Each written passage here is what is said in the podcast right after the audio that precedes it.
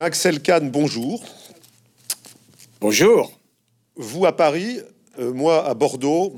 Euh, je me souviens que la dernière fois que nous nous étions vus, euh, c'était en janvier 2018, ici même. nous parlions de votre, du livre que vous aviez consacré à votre père, Jean Kahn. Jean Kahn, un homme hors du temps, qui avait été dit d'ailleurs chez le même éditeur que, ce, que le livre qui vous amène aujourd'hui, donc chez Stock.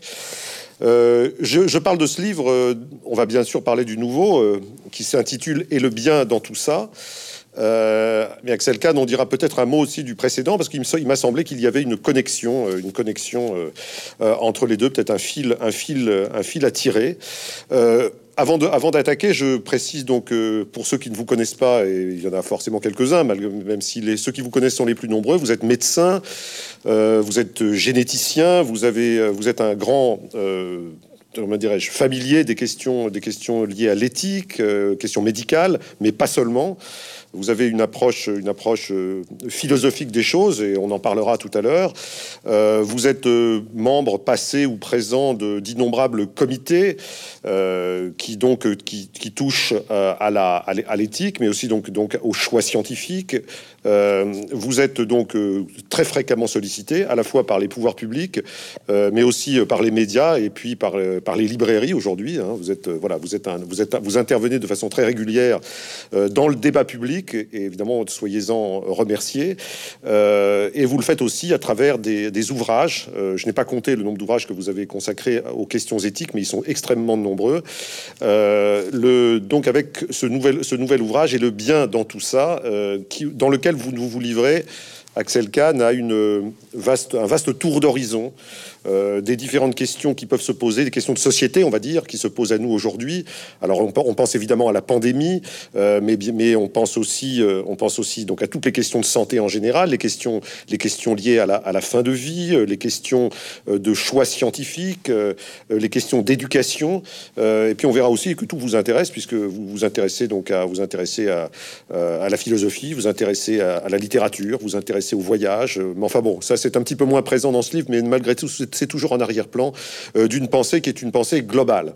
Voilà. Alors, euh, première question, euh, peut-être vous, vous référez à nouveau, je dirais, puisque c'est extrêmement fréquent chez vous, à cette phrase que vous a laissée votre père avant de mourir, qui était une phrase, une phrase où il vous recommandait à vous, à vos frères, à votre donc à votre famille, soit il vous disait Axel, soit raisonnable et humain.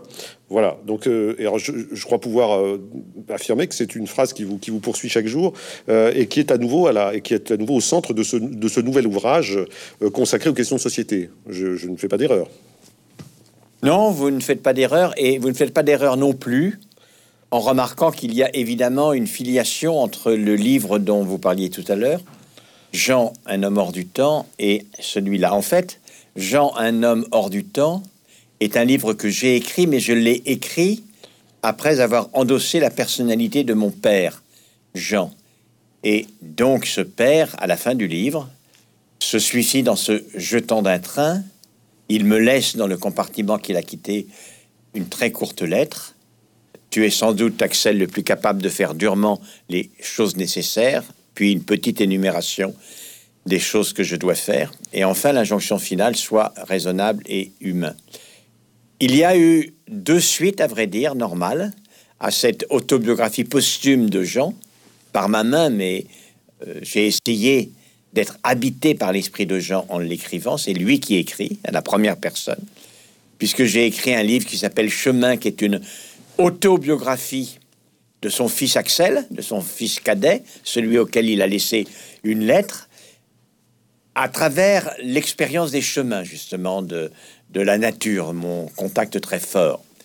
Et dans Et le bien, dans tout cela, c'est une revue de détails de l'itinéraire d'une vie, et en particulier après 26 ans, après que mon père m'a écrit Sois raisonnable et humain, et je me demande, euh, j'ai eu le temps de savoir à peu près ce qu'il avait voulu me dire, ou au moins je me suis fait une idée, ce qui est peut-être mon idée, et maintenant, comme j'ai fait beaucoup de choses dans la vie, est-ce que j'ai tenu parole? Je considère que euh, cette injonction est comme un fil d'Ariane.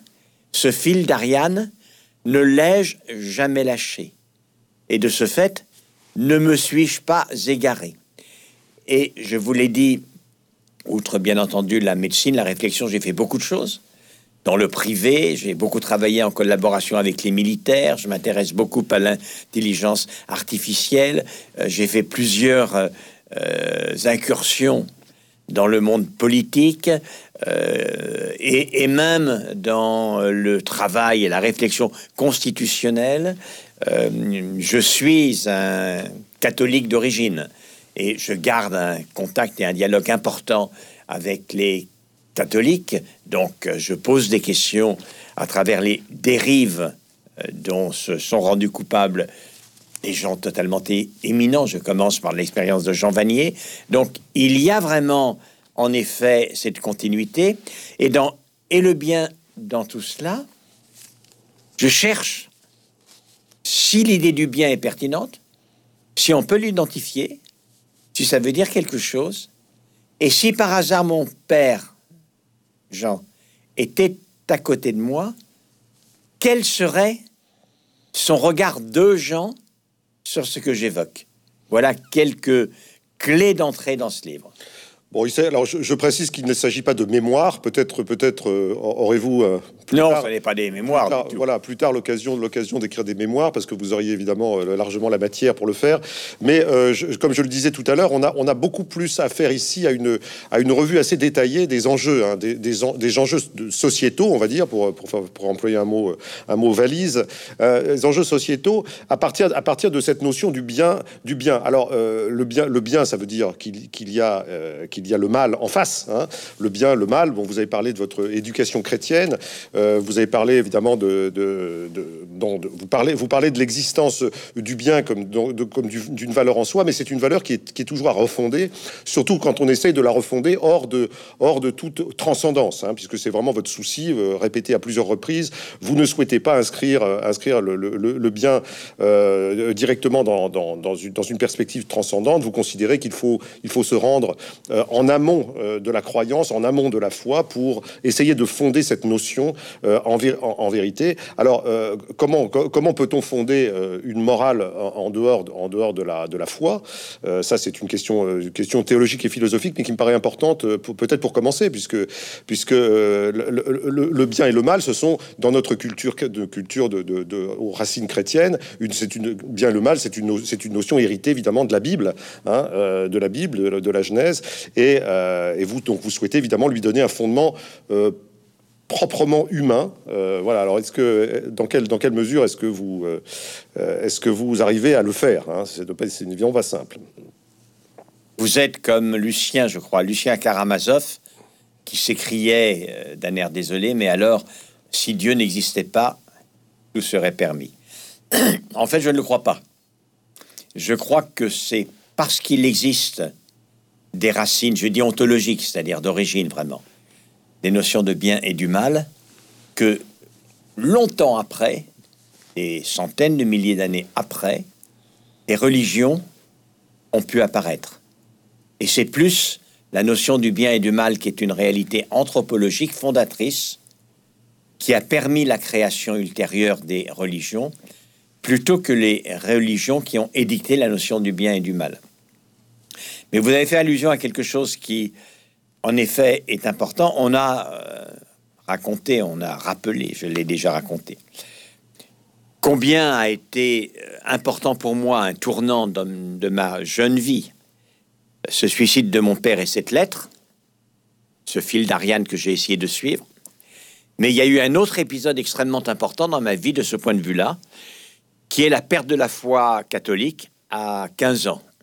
Je suis dans une école de jésuites extrêmement pieux et même intéressé par la prêtrise, euh, venant de sortir à peine d'une crise mystique tellement excessive qu'elle m'est apparue ensuite très ridicule.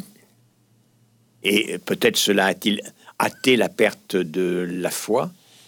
Je commence au mois de mars euh, une promenade dans le printemps qui s'annonce, et je ne sais s'il y a un rapport entre la sève qui monte et le questionnement qui monte en moi. Et c'est idiot, il faut jamais faire ça. Euh, en marchant, je me fixe comme objectif de revisiter tous les éléments, les actes de foi, le credo. Et à mesure que je révisite ces actes de foi, je crois en Dieu, en Jésus-Christ, son Fils unique, etc., etc., euh, je me rends compte que tout ça est bien compliqué. Je me rends compte que la Trinité, 3 en 1, 1 en 3, euh, euh, le, Fils qui est verbe, qui est chair, qui est... C'est très intellectuel quand même, c'est drôlement compliqué, j'ai du mal réellement à me le figurer. la virginité de Marie me semble quand même questionnable. C'est pas ainsi, à 15 ans déjà, que je vois la maternité des femmes. Alors je sais bien que c'est le Fils de Dieu dont elle va accoucher. Il n'empêche. Il y a quelque chose qui me choque particulièrement. Bon, la résurrection de Jésus, pourquoi pas, puisqu'il est Dieu. Euh, mais quelque chose qui me choque énormément, c'est la résurrection des morts euh, pour faire juger leur âme. Parce qu'il ne m'a pas échappé qu'il y a de nombreux morts qui avaient été brûlés. Ce sont euh, des saints, des martyrs et que d'eux il ne reste rien. Je vois pas comment ils peuvent ressusciter après avoir déplacé les pierres tombales. Je euh, plaisante naturellement, mais à mesure que je me pose ces questions, je me rends compte que ça m'est difficile en réalité d'y accorder foi. On parle de foi justement. Ça m'est difficile d'y accorder foi.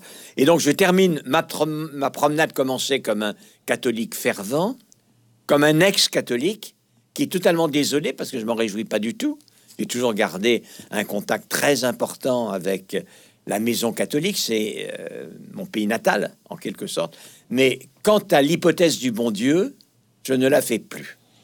Et tout est à recréer à partir de là.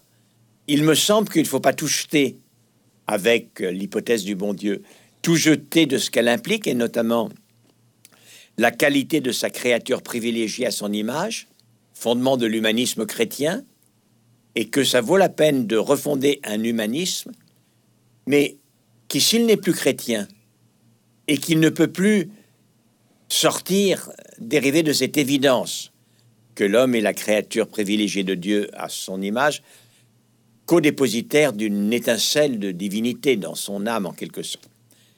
Alors c'est pas coton, en fait, d'indiquer pourquoi la personne humaine est une personne qu'elle est admirable, et qu'elle mérite un respect irréductible. Alors, je, euh, alors est-ce que est-ce qu'on peut est-ce qu'on peut faire l'hypothèse, par exemple, donc vous, vous, vous, parlez du bien et du mal comme d'une notion ontologique, intrinsèque à l'homme. Alors peut-être, de, je ne sais pas. Je vais expliquer pourquoi. Je ne sais pas depuis je ne sais pas depuis quand. Est-ce que c'est depuis depuis Homo, Homo, erectus, depuis Néandertal, depuis depuis Homo sapiens? Donc oui, je crois que je, euh, y a-t-il, y a... Je ne sais pas du tout, mais simplement un point pour terminer sur cela. Pourquoi je dis ontologique? C'est que nous avons plaisir à nous parler tous les deux. Et j'ai plaisir à imaginer, vous aussi, j'imagine que euh, il y aura des auditeurs, des futurs lecteurs, j'espère, qui nous écoutent. Euh, pour que nous soyons tous dans cet état, il faut évidemment que nous soyons génétiquement, biologiquement des humains, car si euh, nous avions des gènes de chimpanzés, malgré les vertus considérables des chimpanzés, je n'aurais pas écrit ce livre et euh, vous et les autres ne le liraient pas. Donc il faut qu'on ait un gène humain, mais ça ne suffit pas.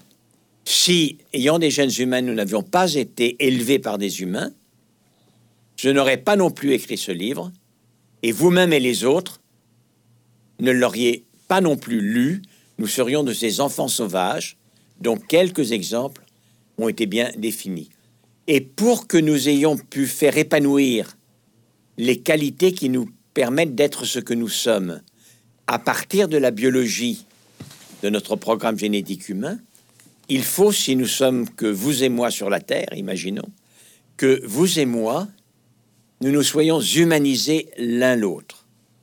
C'est-à-dire ce qu'est mon humanité, le psychisme humain que j'ai développé, que j'ai investi, que j'habite depuis maintenant un certain nombre d'années, je vous le dois et je vous ai rendu l'appareil parce que cette très vive capacité que vous avez à lire un livre, à me poser des questions d'une extrême pertinence, c'est grâce à moi.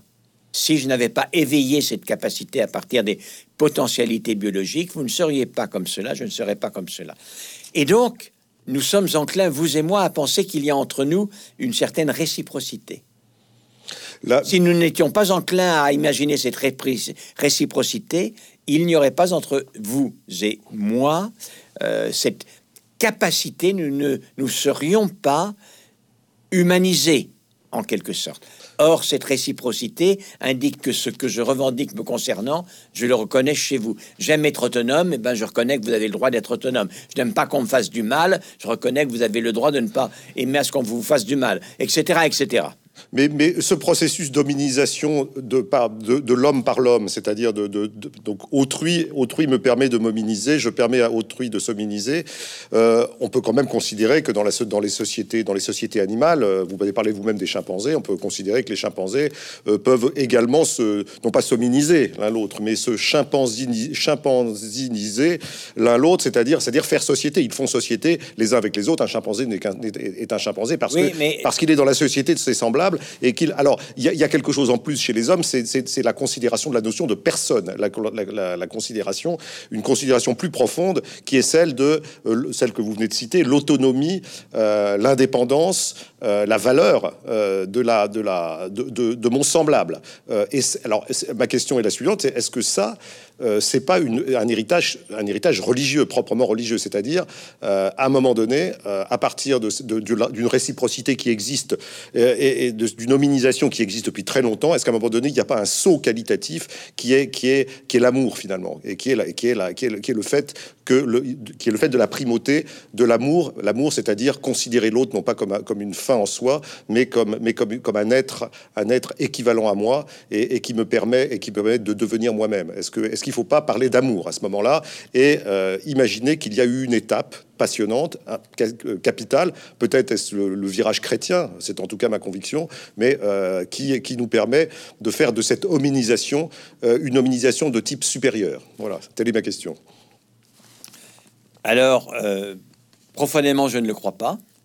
Et un des éléments, c'est si cela était vrai, ces notions morales devraient être pour nous totalement inintelligibles lorsqu'on s'intéresse à tel ou tel épisode, à tel ou tel récit, qui s'enracine dans des temps immémoriaux, encore qu'historiques, puisqu'il faut qu'il y ait l'écrit. Euh, et je le fais en imaginant le récit de Gilgamesh. Gilgamesh a des années-lumière de nous. Qu'est-ce qu'on apprend dans Gilgamesh avec une perspicacité extraordinaire On apprend que les dieux donc façonnent, c'est l'image qui va être prise par la Bible. Les dieux façonnent Enkidu pour affronter le tyran Gilgamesh. Ils lui ont donné vie, mais il n'est pas humanisé. Et par conséquent, il faut l'humaniser. Il demande à un autre groupe d'humains de l'humaniser. Il le confie à un groupe de, femmes prostituées. Et maintenant, Enkidu a la force que les dieux lui ont conférée, et il est humanisé. Et il va affronter Gilgamesh, et après s'être battu, euh, évidemment, ils sont un peu surhumains, euh, aucun d'eux ne l'emporte, et ils se prennent d'amitié l'un pour l'autre. Et l'amitié, elle est belle. Et ils parcourent le vaste monde, ils défendent la veuve et l'orphelin. Et c'est beau de défendre la veuve et l'orphelin. Et puis Enkidu va mourir et Gilgamesh va le suivre, va l'accompagner dans une compassion de tous les instants. Il essaiera de faire vivre sa mémoire. Alors, dans ce récit de Gilgamesh, bien avant que la chrétienté n'existât, au moins trois millénaires, euh, que même la Bible, je parle même pas de la chrétienté, que la Bible n'exista, euh, au moins trois millénaires, on apprend que la tyrannie, c'est pas bien, que le droit de cuissage dont use euh, de manière outrancière Gilgamesh, c'est pas bien, que par conséquent, la révolte contre la tyrannie, c'est bien, que défendre la veuve et l'orphelin, c'est bien, que l'amitié, elle est belle et bonne, et que le devoir de mémoire envers l'ami est bonne. Nul besoin que euh, les religions du livre soient passer par là. Et comme le récit de Gilgamesh est un récit qui est tiré de récits oraux avant que l'écriture n'existât, selon toute évidence, il s'agit de fondements qui préexistaient dans les communautés humaines. Et euh, pour moi, y compris, y compris, euh, y compris la... oui, pardon, y compris l'amour et la fraternité pour vous, y compris l'amour et la fraternité. Alors évidemment, pas universel. Il y a un développement qui est très important.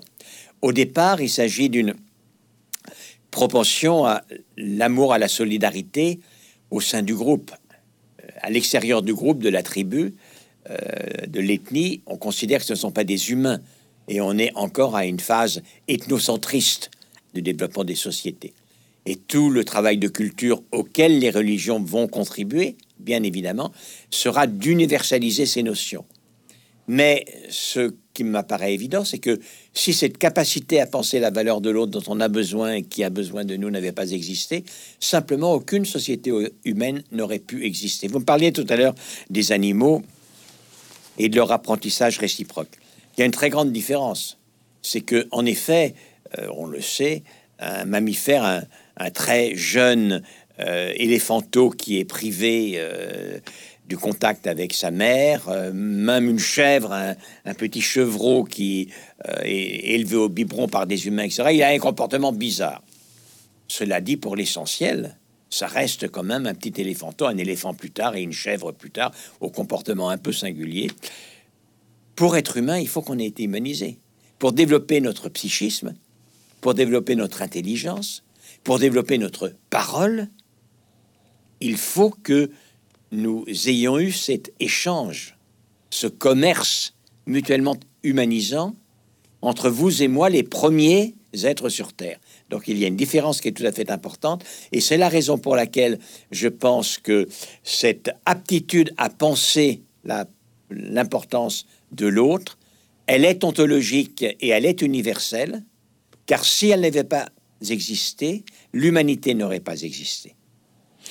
Alors, alors le, souci que vous avez dans ce livre, c'est quand même de, redonner des fondements à, un mot qui n'a pas toujours bonne presse, qui, est la morale. Euh, la morale, c'est bon, c'est un mot que dont nos contemporains, nos contemporains se méfient un peu. Ça a quelque chose de, raide, d'austère, de, de, un petit peu de castrateur. Euh, pourtant, vous le dites, la morale, c'est important parce que précisément, euh, c'est le, cadre dans, lequel nous pouvons progresser, un cadre qui nous offre les notions de ce qui, est bon et de ce qui n'est pas bon. Euh, alors, euh, cette morale, c'est une morale laïque que vous souhaitez évidemment, évidemment euh, promouvoir. une morale sans, sans transcendance, c'est le titre de notre livre. Une, morale sans transcendance, une morale laïque. quelle, est, quelle est pour vous, la, au fond, la définition du bien? Vous l'avez un petit peu, un petit peu dit, mais est-ce qu'il s'agit simplement de, de la considération d'autrui en tant que personne? Est-ce qu'il n'y a pas, est-ce qu'il n'y a pas d'autres, d'autres éléments, d'autres éléments capitaux? Ça va au-delà.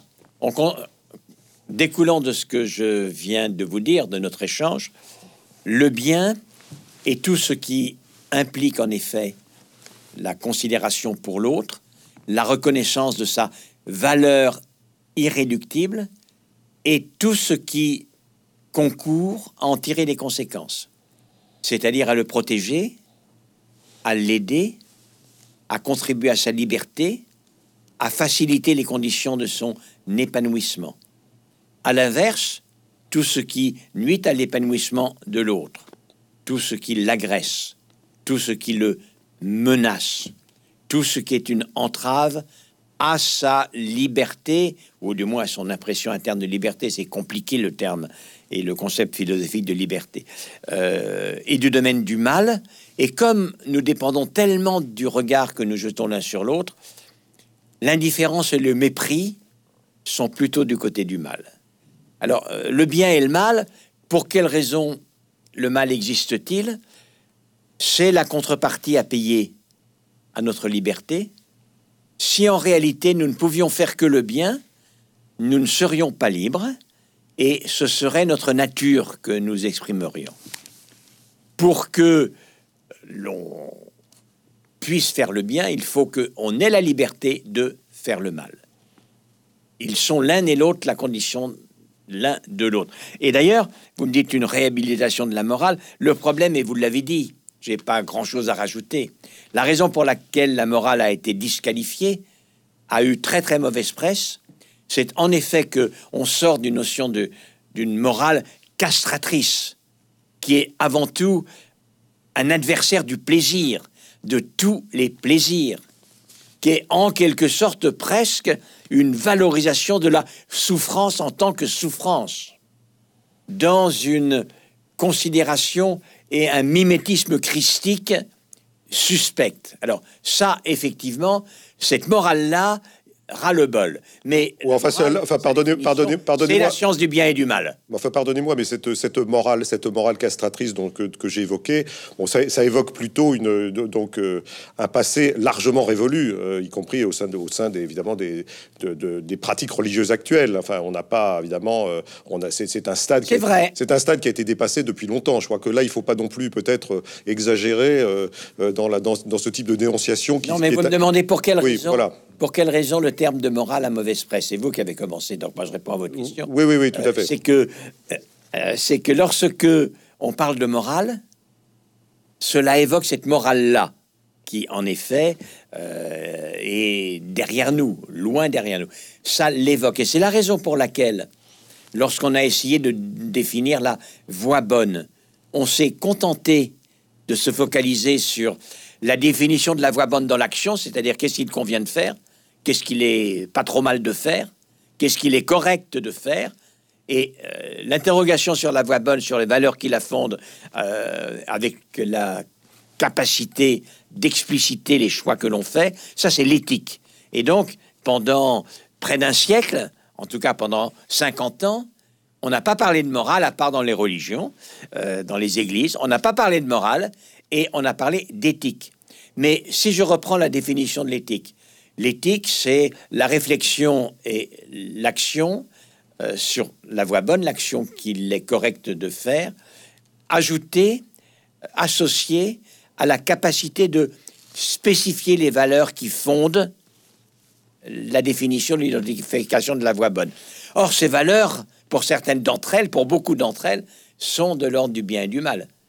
Donc, la notion du bien et du mal est statique, c'est la référence, et ça n'est pas si relatif que beaucoup le disent, puisque euh, les racines de la pensée morale li- limitées à ce que j'ai dit, qui est la considération de la valeur de l'autre et la participation à la promotion de la valeur de l'autre, et une condition d'émergence euh, des, des humains, euh, alors que les décisions que l'on a à faire au jour le jour, c'est en effet quelque chose qui est extraordinairement nouveau, remis en question chaque fois. Mais on ne peut pas, chaque fois, éclairer la voie nouvelle que l'on va emprunter sans référence aux critères de la morale. De la morale, Et du bien. comme on n'osait plus par pudeur parler de morale, moi je dis osons la morale, osons le bien. A- Carrément, puisque de toute façon, on est obligé de le convoquer. Oui, parce que j'allais dire, il y a peut-être deux étages à considérer. Il y a l'étage, supérieur, l'étage, qui est celui, alors peut-être de des, des choix éthiques euh, fondés en raison, avec euh, avec la considération de tous les paramètres qu'il faut qu'il faut donc manier pour euh, prendre de bonnes décisions dans des cas difficiles, des cas où il n'y a pas forcément de boussole. C'est assez difficile. Euh, c'est pas pas forcément à la portée de tout le monde. Votre livre d'ailleurs en témoigne. C'est un livre qui n'est pas forcément toujours facile d'accès. Il faut il faut s'accrocher parfois hein, pour, euh, bien, comprendre les notions. Après, il y a, le bien et le mal tel qu'il est perçu, la morale telle qu'elle est perçue par des gens simples, par, monsieur tout le monde, madame tout le monde, à, l'échelle de la vie quotidienne, euh, sur des choix parfois simples et qui sont des, choix bons, des choix mauvais. Euh, vous avez parlé de il faut repa- reparler de la morale. L'école républicaine de 1880 euh, a, a osé euh, parler de morale, euh, en- inculquer la morale aux enfants, aux enfants des, des écoles de façon, de façon assez, assez simple, assez, assez imagée, de, pas de façon très intellectuelle d'ailleurs, de façon, de façon et, et parfois de façon, de façon assez en imposant des critères, des critères du, du bien et du mal qui étaient, à- qui étaient, qui étaient, qui étaient, à l'intérieur. C'était utilitariste parce qu'il Voilà. il, il était bien de reconquérir l'Alsace et la Lorraine. Voilà, bon. Mais en tout cas, en tout cas, en tout cas, est-ce que est-ce qu'il n'y a pas deux étages dans, dans, toute cette approche? Une, une- un étage, un étage euh, humain général où il faut affirmer, euh, affirmer de façon peut-être presque militaire qu'il y, qu'il y a des choses qui se font et des choses qui ne se font pas. Euh, les- évidemment, essayer de l'expliquer. Et puis ensuite, passer, à, passer au stade supérieur et, et, fonder alors là une, morale beaucoup plus sophistiquée qui consiste à, qui consiste à, à, réfléchir sur tout, le, sur tout ce qui sur, sur tout ce qui doit être mis en jeu pour prendre de bonnes décisions dans des cas alors là pour le coup des cas difficiles hein, euh, la médecine la, fin de vie euh, etc etc Ça, euh, c'est la démarche de ce que l'on appelle l'éthique pratique. Euh, c'est quelque chose que je connais bien. Ça fait 35 ans que je suis membre de comités d'éthique internationaux, européens, français, et le plus souvent que j'en suis président. Donc c'est un domaine euh, euh, sur les bancs duquel j'ai usé le fond de mes pantalons, et encore maintenant, puisque je reste président du comité d'éthique de tous les organismes qui travaillent dans le domaine de l'environnement. De l'environnement, donc euh, l'INRA, l'IFREMER, euh, voilà, oui. Mmh. Voilà, absolument. Euh, et en quelque sorte, un peu ce catéchisme moral de l'activité qui a quelque chose à voir avec la déontologie. On est la notion des devoirs propres à un type d'activité. Ça n'est pas ma démarche. Ma démarche, en réalité, elle est comment chacun d'entre nous, sans référence à ces opuscules, à ces guidelines, lui indiquant comment on se conduit dans telle ou telle circonstance, comment il peut lui-même déterminer quel est son devoir. Et euh, plus généralement, je pose la question, est-il possible de vivre pleinement et réellement humain sans garder cette capacité à se poser la question de ce qu'est son devoir avec la persistance de la perspective du bien? C'est vraiment un travail totalement fondé sur l'autonomie je mets en exergue. Donnez-nous un exemple, peut-être un exemple qui, qui vous vient à l'esprit dans, dans, dans les choix que vous avez eu à faire, les choix difficiles. Bah, alors j'ai fait de très... Euh, ça c'est l'objet du livre. Lorsque j'étais euh, chargé par Nicolas Sarkozy euh, avec d'autres personnes de réviser le préambule de la Constitution dans la commission Veille, en effet, ce que j'ai apporté, mes préconisations, était habité par l'idée que je me faisais de ce qu'était mon devoir de spécialiste de l'éthique dans cette commission. Lorsque les militaires m'ont demandé mon avis à différents moments, et notamment sur le développement des armes autonomes dotées d'intelligence artificielle, j'ai pris cela comme une interrogation, et évidemment, la réponse n'existait pas auparavant, et je me suis demandé, compte tenu de ce qu'est mon exigence, compte tenu de ce qu'est ma quête, comment puis-je leur répondre et les convaincre de ce que ma réponse n'est pas à prendre ou à laisser, mais est au moins pour eux un élément de réflexion.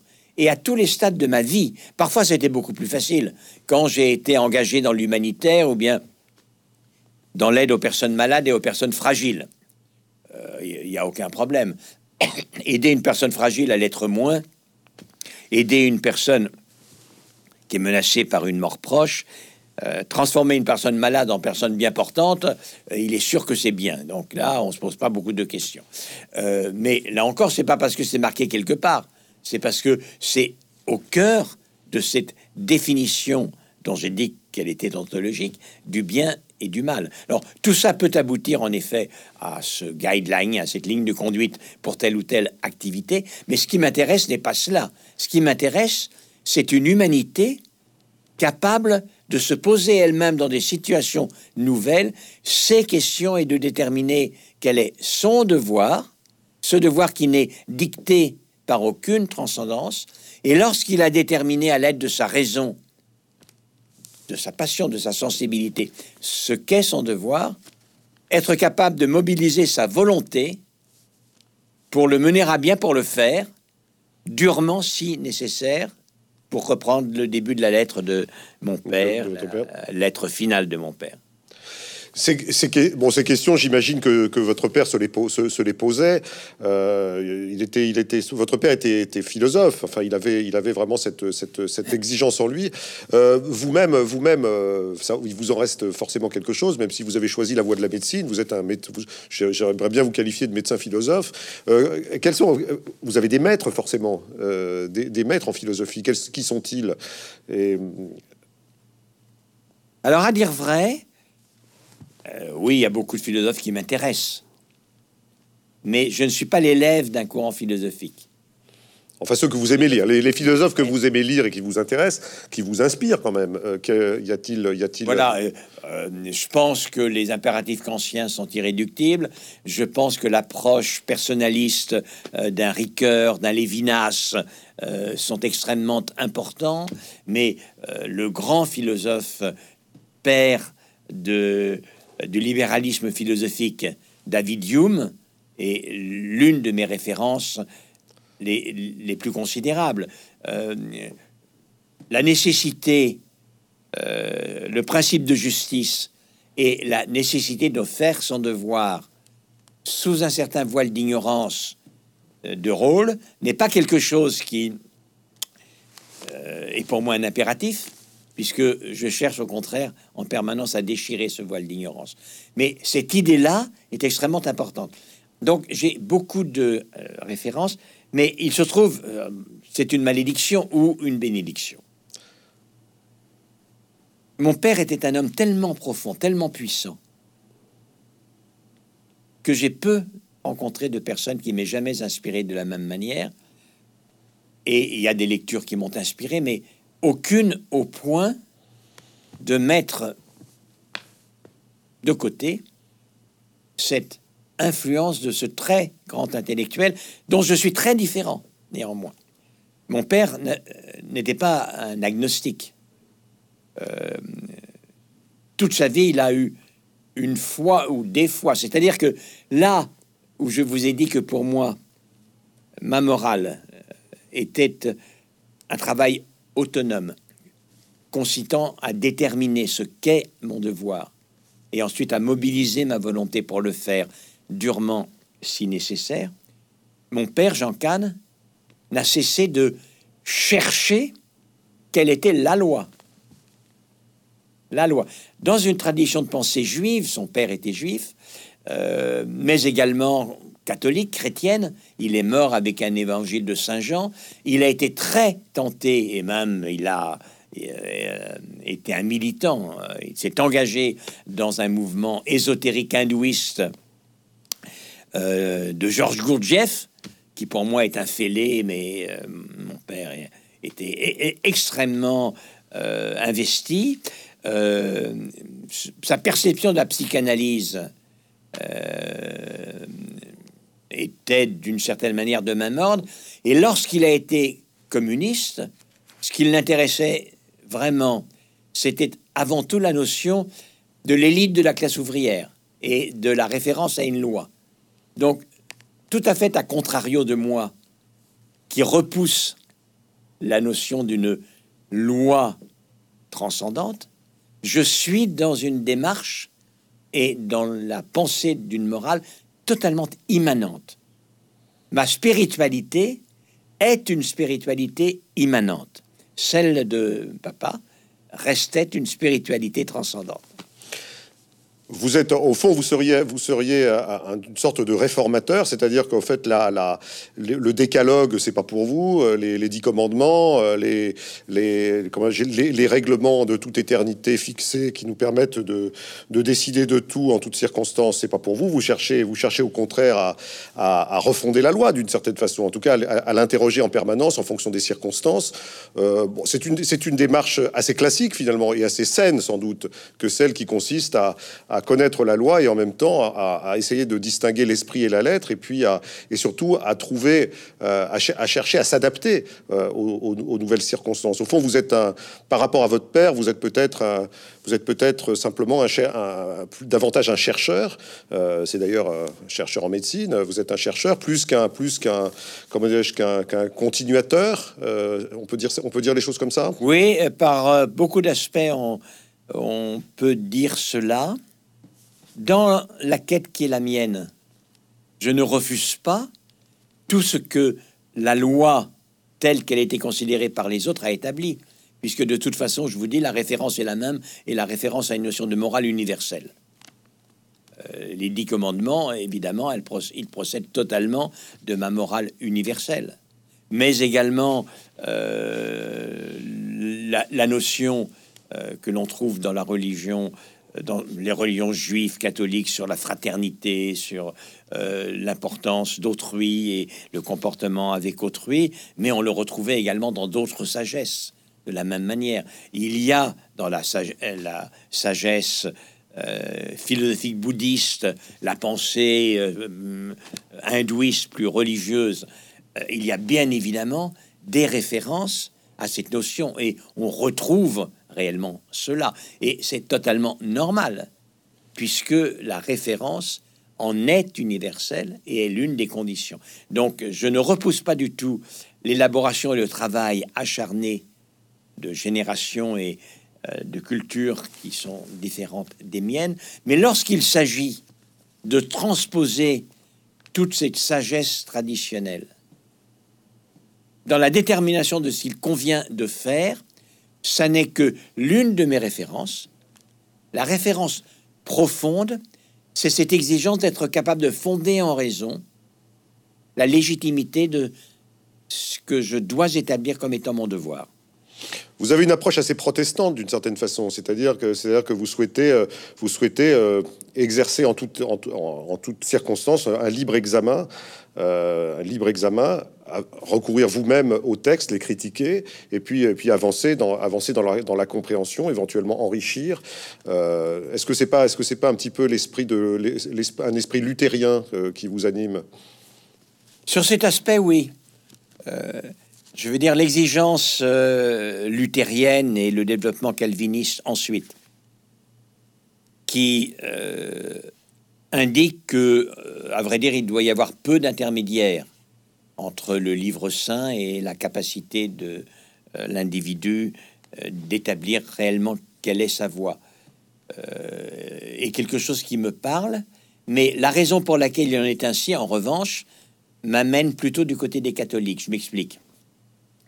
La notion de prédestination veut que de toute façon, l'homme étant prédestiné, la manière dont il exercera sa liberté sera le révélateur de ce à quoi il a été prédestiné. Et donc, dans le fond, euh, évacue toute liberté réelle. Alors que de ce point de vue-là, je suis éperdument thomisme, Saint Thomas, qui indique que euh, si vraiment on est jugé en fonction de nos actions au jour du jugement dernier, même si on n'a pas besoin de déplacer nos pierres tombales. Euh, il y a une condition sine qua non, c'est qu'on que l'on ait été totalement libre d'agir. Car si on était jugé alors qu'auparavant on n'aurait pas été libre d'agir, ça serait vraiment et franchement dégueulasse. Et donc, la pensée chrétienne catholique thomiste joue un grand rôle dans la philosophie de la liberté en Occident. Donc, euh, alors la liberté, donc. Euh, voyez là, c'est vraiment de la considération religieuse. Oui, oui. le livre n'est pas ça. Hein. Non, non, tout à fait. D'ailleurs, en revenant. Mais ça m'intéresse aussi. Alors, revenons peut-être justement au cœur du, au cœur du livre. Vous, vous parlez vous-même de, de, de, la liberté. On a le sentiment aujourd'hui que, de par, sa, de par ses compétences euh, scientifiques, techniques, l'homme est capable de tout, à toutes les libertés, y compris celle de faire le bien, le bien de, l'humanité et en même temps de, ou de la détruire. c'est une grande angoisse. Hein, la, l'angoisse de la destruction, euh, euh, cette liberté absolue que s'est donné l'homme jusqu'à pouvoir, euh, je dirais, ou vitrifier la planète, ou la, ou la, ou la, la polluer, ou la, voilà, ou la condamner.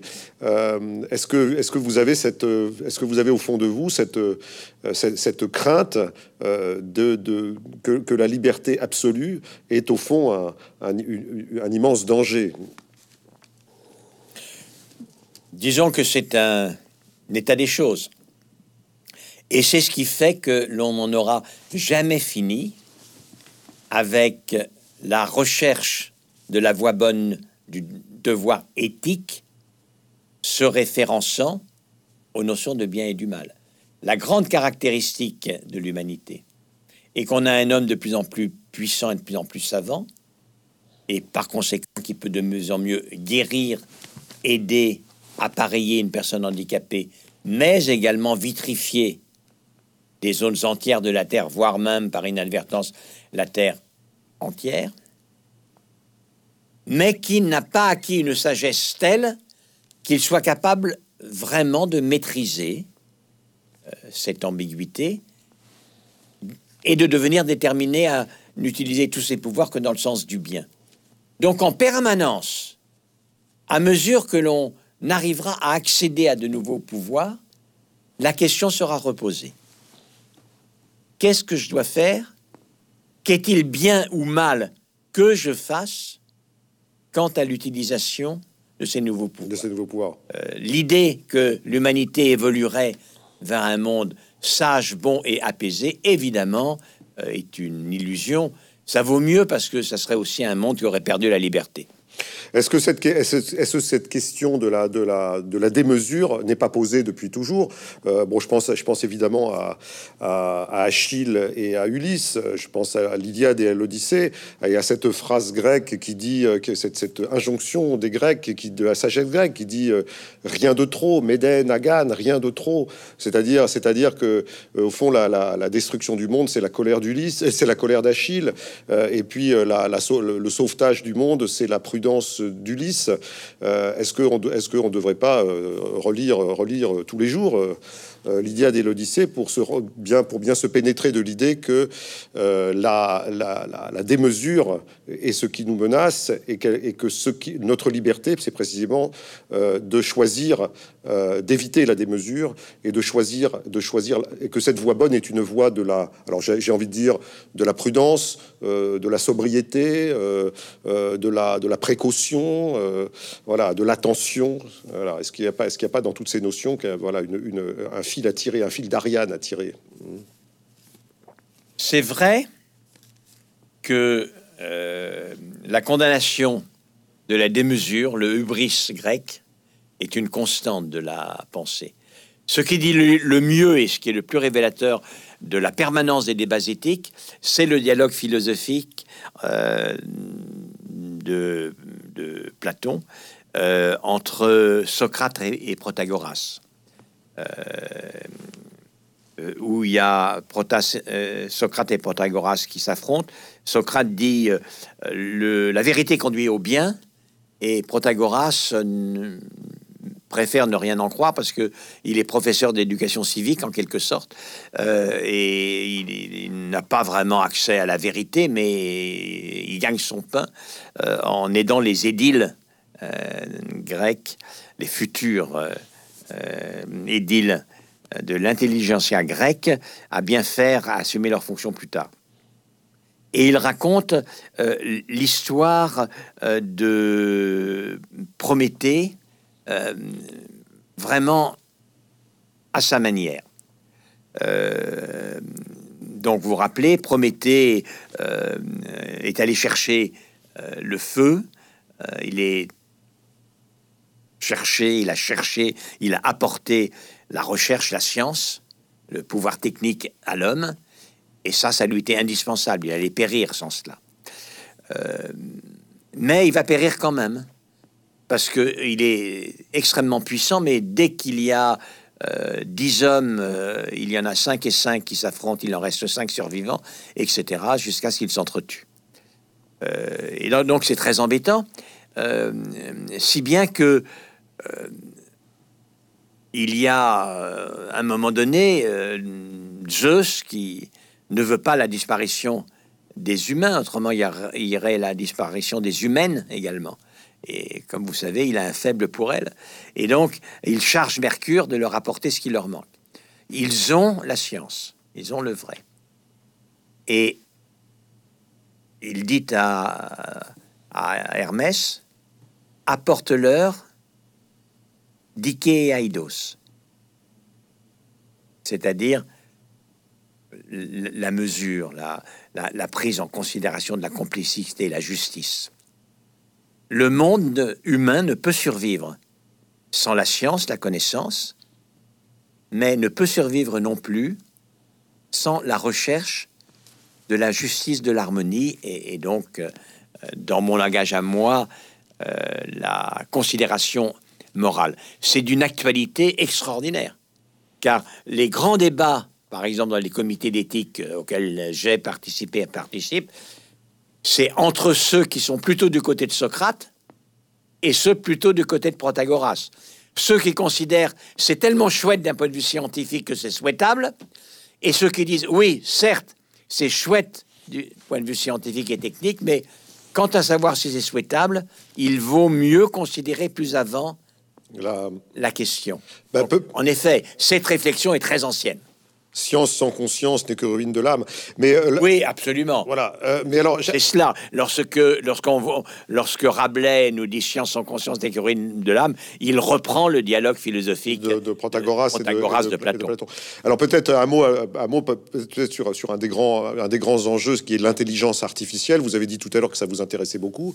Euh, l'intelligence artificielle, c'est vertigineux. Hein. Ça veut dire ça veut dire que l'homme finalement invente euh, l'outil qui va lui faire perdre les commandes. Euh, alors est-ce que c'est est-ce que c'est l'accès à une intelligence supérieure ou est-ce que c'est est-ce que c'est la fin de l'humanité? On, ne sait pas très bien hein. euh, où nous mène où nous mène la réflexion sur l'intelligence artificielle, c'est-à-dire un système un système qui risque évidemment de nous échapper totalement et en même temps peut-être un système qui permettra à l'humanité d'éviter d'éviter les, les, erreurs funestes. Qu'en pensez-vous, Axel Kahn? En effet, c'est un sujet qui m'intéresse depuis longtemps. Et euh, il s'agit d'une conséquence assez logique de l'injonction paternelle, soit raisonnable et humain. Lorsque l'intelligence artificielle a commencé de se développer, je me suis posé la question, mais alors, qu'est-ce que c'est qu'être euh, raisonnable et humain dans un environnement où, à côté de l'intelligence humaine, il y a des intelligences vraies, extrêmement développées, et qui sont celles de machines. Euh, et de fait, l'intelligence artificielle, ses capacités sont vraiment vertigineuses. Je ne sais pas si on perdra les commandes, mais de toute façon, pour de nombreuses actions, cette intelligence non humaine est très supérieure à la nôtre dans certains domaines. Il y a un domaine qui est extrêmement différent entre l'intelligence artificielle et l'intelligence humaine, c'est que l'intelligence humaine n'existe pas décorrélée aux émotions et à la passion. Il n'y a pas de raison humaine sans passion. Et beaucoup de ces émotions, de cette passion, pas toutes, mais beaucoup, sont liées au corps. L'intelligence humaine est une intelligence qui provient du fonctionnement du corps entier, notamment du cerveau, en interaction avec un corps vibrant, palpitant de tous les instants. Quoi qu'on fasse, je ne vais pas rentrer dans le détail, la machine n'a pas de corps. En, est, pas de corps. En êtes-vous certain Parce que on parle quand même euh, aujourd'hui. Oui, bon, on n'a pas le temps, si vous voulez. Oui, oui, bien sûr. J'aborde dans le détail dans le livre. on n'a pas le temps de rentrer dans le détail. Mais il n'y a rien de tel euh, à ce que l'on connaît, c'est-à-dire des molécules, des organisations qui pensent, qui sentent, qui vibrent, qui transpirent, qui jouissent, etc., de même nature. On peut, avec une machine et même un bout de bois, euh, jouir, euh, mais essayez donc de faire jouir une machine. C'est extrêmement difficile. Euh, sans doute non, sans doute non atteignable. Euh, et ça, c'est extrêmement intéressant, c'est-à-dire que ça sera follement perturbant. L'intelligence artificielle telle qu'elle est en train de se développer est la chose la plus importante qui arrive au monde depuis l'invention de l'écriture. Mais vous y voyez aucun doute. Mais vous y voyez vous un outil. Hein. Vous y voyez un outil et pas une et pas. Non non, euh, j'y vois, un bouleversement. C'est pas un outil. J'y vois un bouleversement. Et je me pose la question comment la question, euh, cette exigence que je pose de euh, recherche de contact avec l'autre est simplement de bonheur. Ce que l'on peut souhaiter à quiconque, c'est d'être heureux. Et nous-mêmes, on essaye d'être heureux, nous tentons d'être heureux.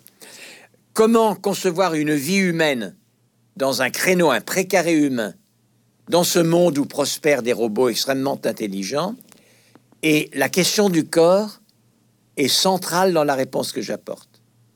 Pour être heureux, on ne peut pas faire abstraction de notre corps un cerveau humain qui serait enlevé de la boîte crânienne, déconnecté et avec euh, une machine, euh, une perfusion, etc., il ne, développerait, il ne développerait pas un psychisme humain, bien entendu. Et donc, malgré tout ce que font les machines, pour ce qui est d'accéder au bonheur tel qu'on l'entend, et qui convoque le corps en beaucoup des aspects des manifestations du bonheur. L'humain ne pourra compter que sur lui. Et ça, c'est un point qui est absolument essentiel. Et la nouvelle ligne de partage de ce monde, qui est certes inquiétant, qui est bouleversant, mais une fois qu'on a dit ça, que voulez-vous De toute façon, c'est le monde qui est en train de s'édifier. Je n'y peux rien. Il nous restera quand même un combat prioritaire, c'est de continuer à être heureux. Nous qui avons un corps. Bon, ça c'est peut-être, euh, serait peut-être le, prochain, peut-être le prochain livre d'Axel Kahn, et puis peut-être en tout cas le mot de la fin pour euh, cet échange euh, voilà, qui ne, qui ne, qui, n'épuise pas du tout, du tout, alors vraiment pas du tout le, la richesse de votre livre, euh, puisque vous abordez toutes les questions, euh, les questions que l'on peut se poser sur l'évolution de la société, en, avec cette boussole d'une nouvelle, d'une morale refondée, une morale humaniste refondée. Voilà, donc c'était, c'est extrêmement, stimulant. Axel Kahn, je vous remercie beaucoup d'avoir donc à la fois d'avoir écrit ce livre et de l'avoir, de l'avoir présenté, d'être venu donc dans ce studio à Paris nous le, donc échanger avec moi. Et je donc je rappelle donc le titre du livre est, Le bien dans tout ça, euh, aux éditions Stock. Voilà. Euh, donc. Euh, sur, dans toutes les bonnes librairies, et notamment chez Mola. Voilà. Un grand merci, Axel Kahn. Bien entendu. au revoir et au revoir à tous les spectateurs. Les téléspectateurs et les lecteurs. Voilà. Et les lecteurs. Voilà. Naturellement les spectateurs qui seront des lecteurs. Voilà, en espérant pouvoir faire une nouvelle rencontre avec vous de façon, de façon euh, dans, un, dans un échange, dans un, dans un échange physique. Voilà. Et avec le public. Dans, la grande, dans le grand amphithéâtre de Mola, j'adore ce lieu. Voilà, grand, voilà avec, un, avec un, un, vrai public et voilà, et un échange, et un échange en présence. Voilà, merci beaucoup. À bientôt. Au revoir.